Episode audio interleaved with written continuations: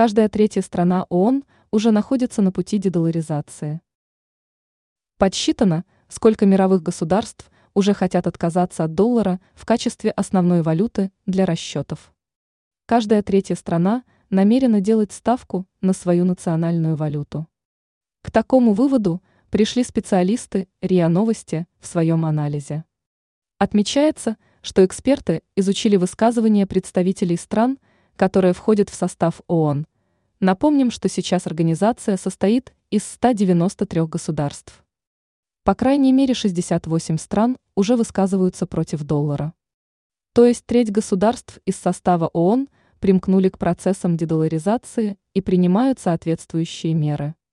Наиболее открыто о своих намерениях говорят представители стран, входящих в состав БРИКС.